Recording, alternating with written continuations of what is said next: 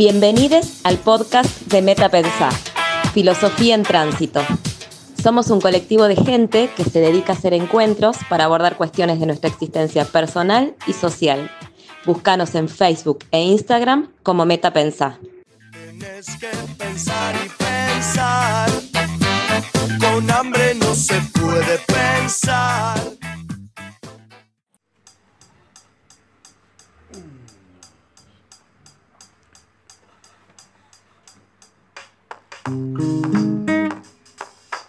Cuarentena. Domingo por la tarde. Algunas cosas nunca cambian.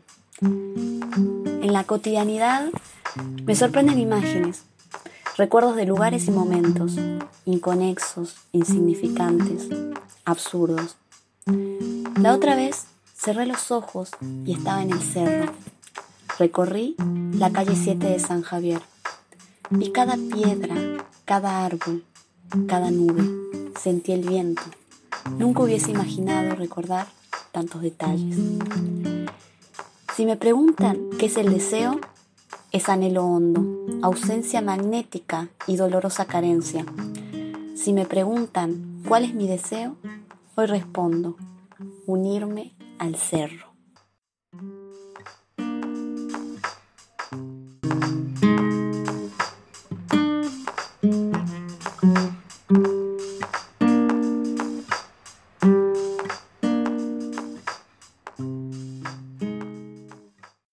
Pensar el deseo sino a partir de la psicología. Y el mejor recuerdo que tengo al respecto, el recuerdo más claro, es el de un psicólogo afirmando que el deseo hay que construirlo.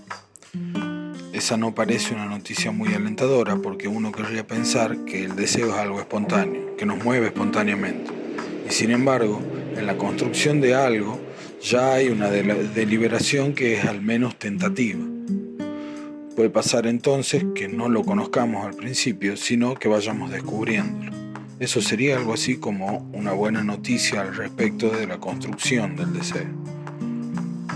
Por otra parte, en este contexto de pandemia y en la incertidumbre que ella conlleva, me pregunto qué sucede con el deseo cuando no podemos proyectar. ¿Se trunca o se focaliza en el presente?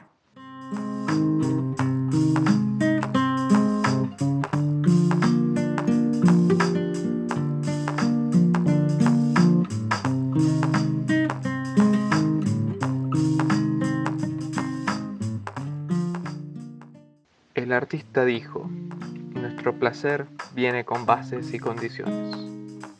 Se ve que ninguno ha leído ese contrato. Siempre nos cuesta la parte burocrática.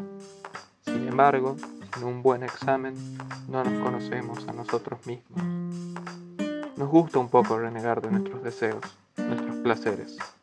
O quizás, en nuestra profundidad, podamos conocer esas bases y condiciones de seguro serán extensas páginas y páginas, cual contrato de red social al cual no queremos leer nunca y sin embargo vendemos un poquito nuestra alma.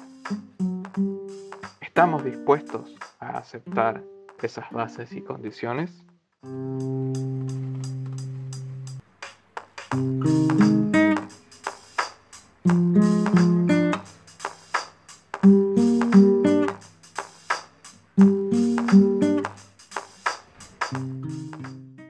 Polimorfo, vergonzante, incisivo, urgente.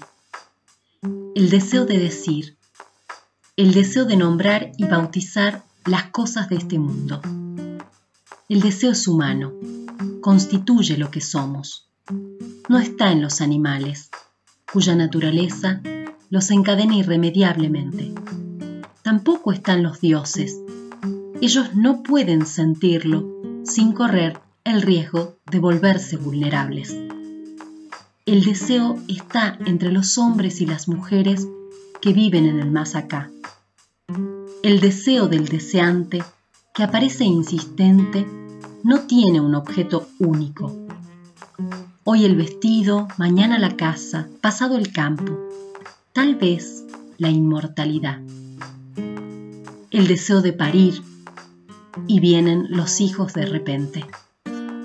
El deseo se ata a la vida, Y no solo desea el cuerpo, también desea el espíritu. ¿Pero es cierto acaso que el deseo solo se aferra a la vida? Hay deseos de morir, deseos de dar muerte, deseo de fundirnos en lo que ya no somos nosotros mismos, deseo y temor, temor de Dios. Dios también puede producir espanto. ¿Tendremos siempre que temer un poco aquello que deseamos?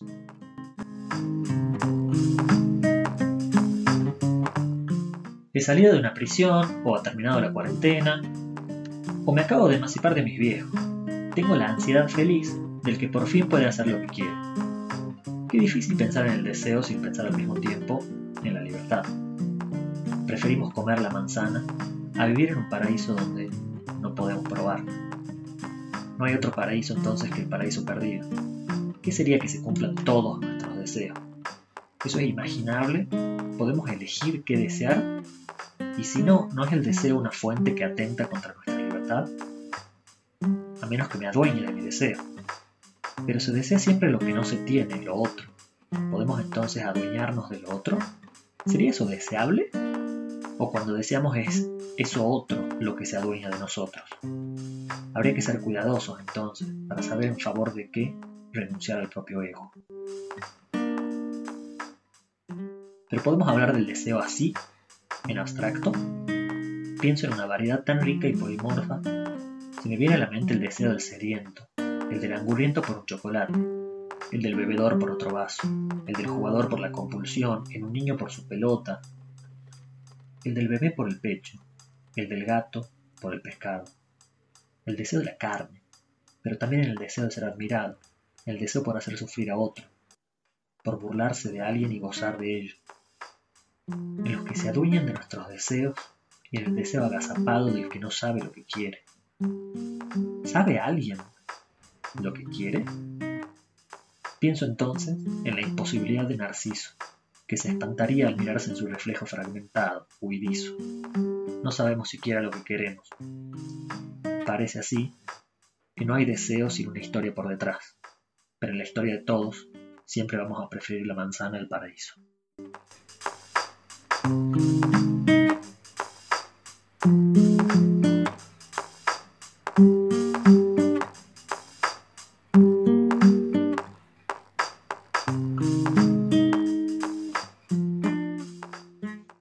Así habló un día Zaratustra.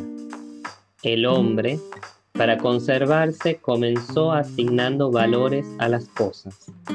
Fue el primero en crear un sentido a las cosas, un sentido humano.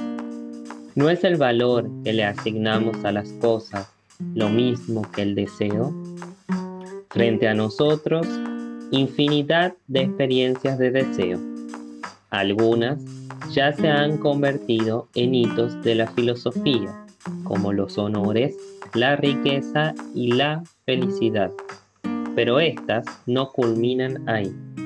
Deseamos también un buen sándwich de milanesa, el último iPhone, revivir una experiencia pasada con alguien que ya no está, unas largas vacaciones en Cancún o el desenfreno pasional de una noche de sexo, de alcohol, o si es de sexo y alcohol, mucho mejor. Las experiencias parecen reproducirse simbólicamente hacia el infinito. ¿Existe algo o alguien que pueda ser oculto al deseo? ¿Hay un límite de lo que podemos desear? Corre rápido, efímero Aquiles, que por más veloz que pueda ser, la tortuga que va por delante se escapa lentamente con aquello que anhelas. Parece que ella, con su constante presencia, te obliga a pisar sus rastros, avanzando repetidamente, apasionadamente hacia su infinito.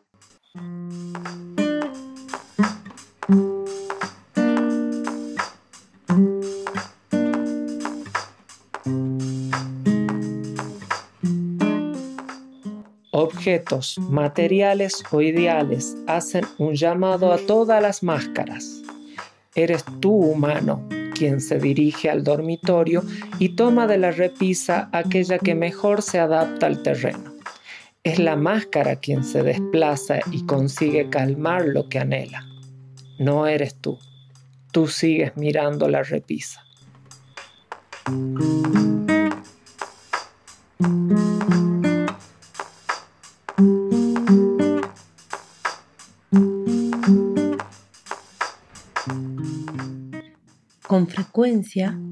Pensamos al deseo en tanto objeto y menos veces como acción. La pregunta podría ser también, cuando deseamos, ¿qué está ocurriendo? En lugar de ser el deseo de algo, encontrarnos deseando, ¿no será devenir deseo de permanecer siendo?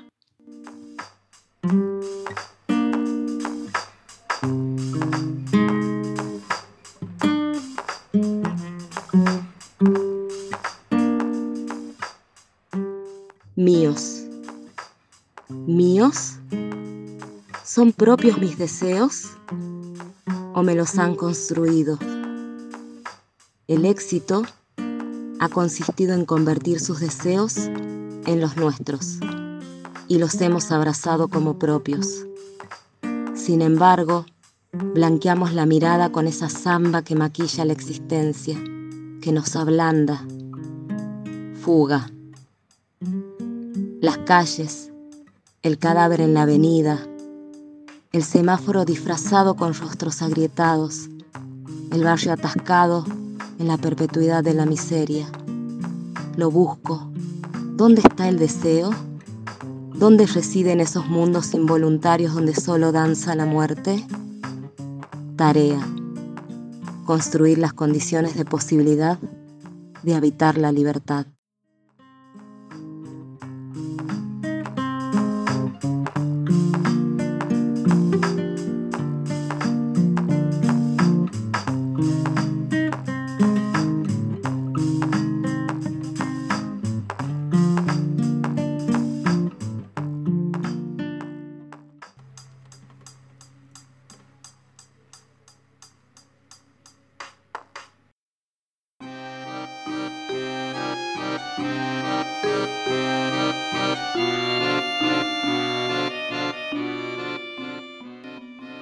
Por los cuerpos transitan los deseos.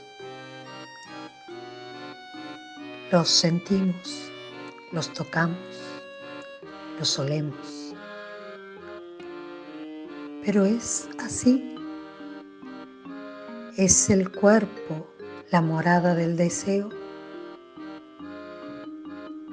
A veces siento que el deseo se fuga a las palabras y que ahí, fugado, en esto que es apenas voces, sonidos, sílabas, suspiros, silencios en el medio, siento que ahí el deseo habita en su morada. Tal vez, quizás podamos preguntarnos